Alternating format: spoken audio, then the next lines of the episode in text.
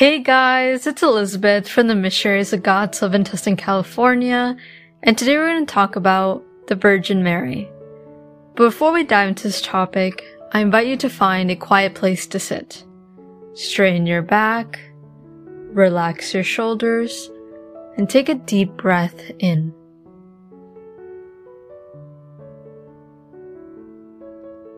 Invite the Holy Spirit to come to you.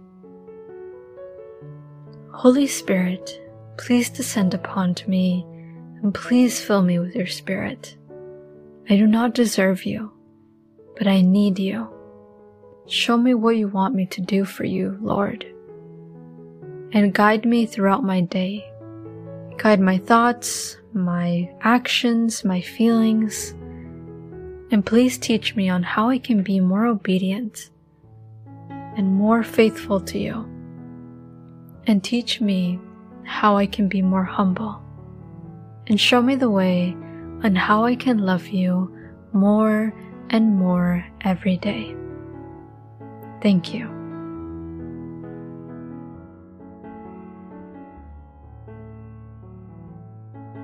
So today we're going to be reflecting on two stories about the Virgin Mary.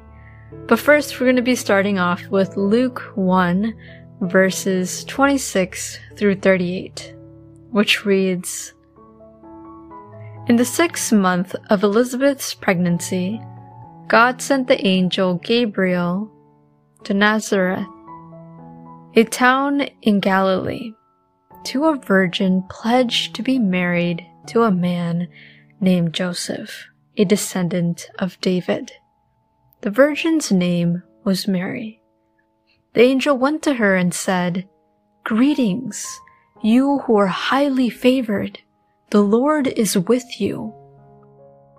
Mary was greatly troubled at his words and wondered what kind of a greeting this might be.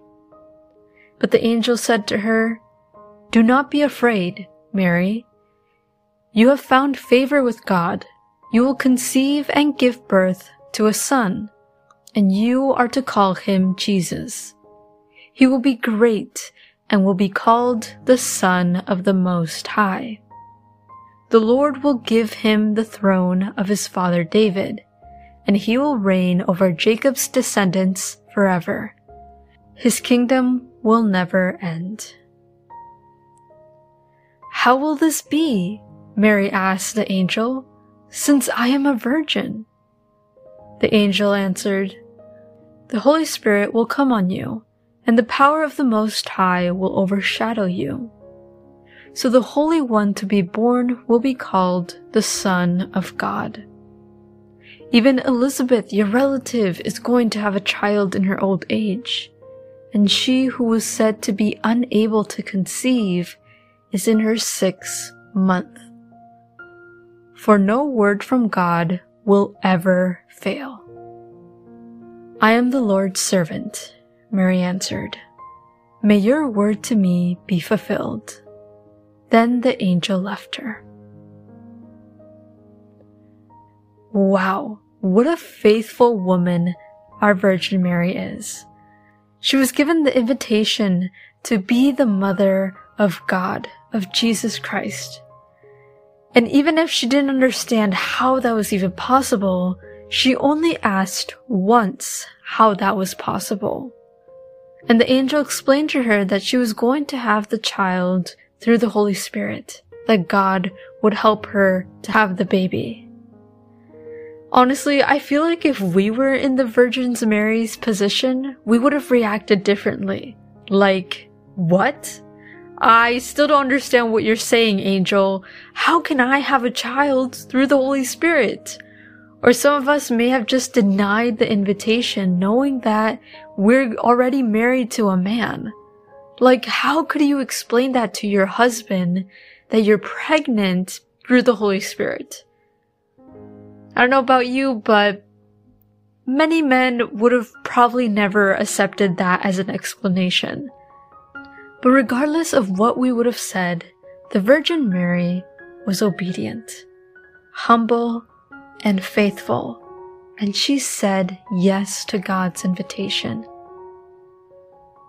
Honestly, she said it more beautifully as she said, I am the Lord's servant.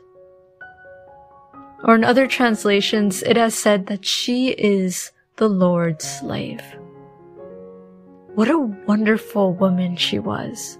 And she was so beautiful and grand.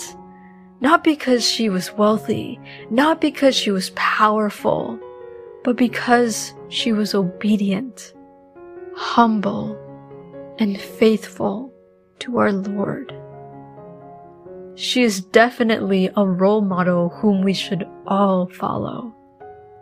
Because many of the times we give God a million excuses to not serve Him, to not go to church, to not pray and have a relationship with Him. But here the Virgin Mary said yes to giving birth to Jesus Christ not fully understanding how it was possible or how her husband Joseph would react.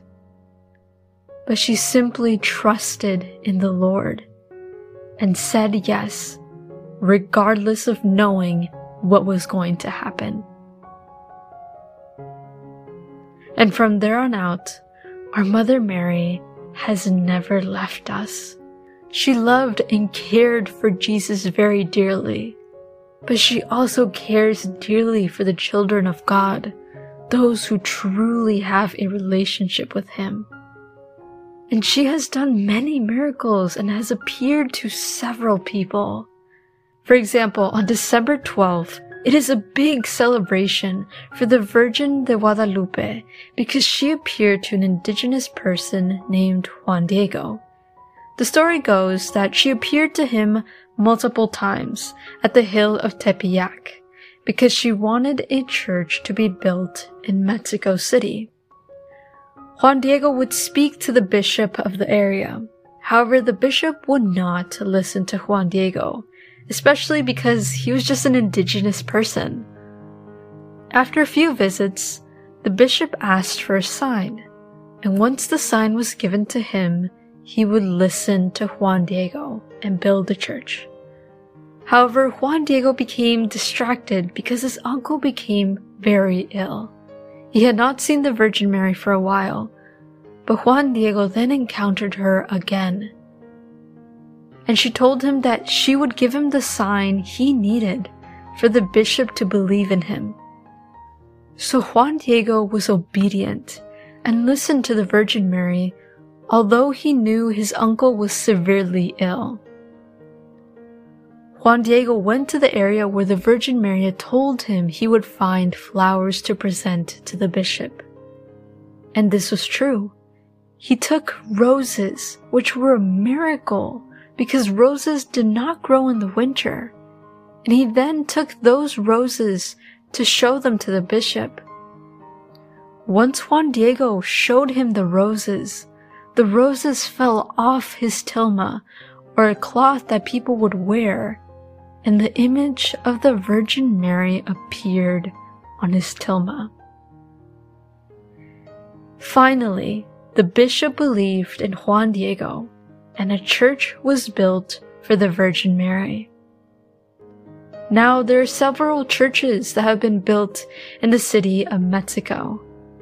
And since then, Mexicans honor and celebrate December 12th as the day of our Mother de Guadalupe. Honestly, I did know about this story about the Virgin Mary, and I have heard about her here and there, but I did not hear her enough to have a relationship with her. I mean, I didn't even think about ever starting a relationship with her.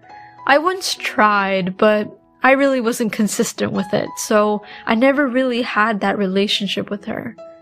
I barely even believed in her as a child because I hardly heard about her. People would not tell me about the relationship they had with the Virgin Mary. And honestly, the churches that I would go to would rarely mention her. But until recently, I have developed a relationship with my mother or more like she offered aid to me And that is how I started to speak to her and to start having this relationship with her. And thankfully, she has been mending my wounds. And now I love my mother, the Virgin Mary, very dearly. And we would both love it if you did too. If you do not have a relationship with the Virgin Mary, then simply speak to her. Tell her what's going on in your life. Offer the pains or sufferings or problems you're going through. And you can even offer her your joys as well. And with consistency, you will have a close relationship with her. And if you do have a relationship with her or a devotion to her, I invite you to continue praying with her and fall in love with her.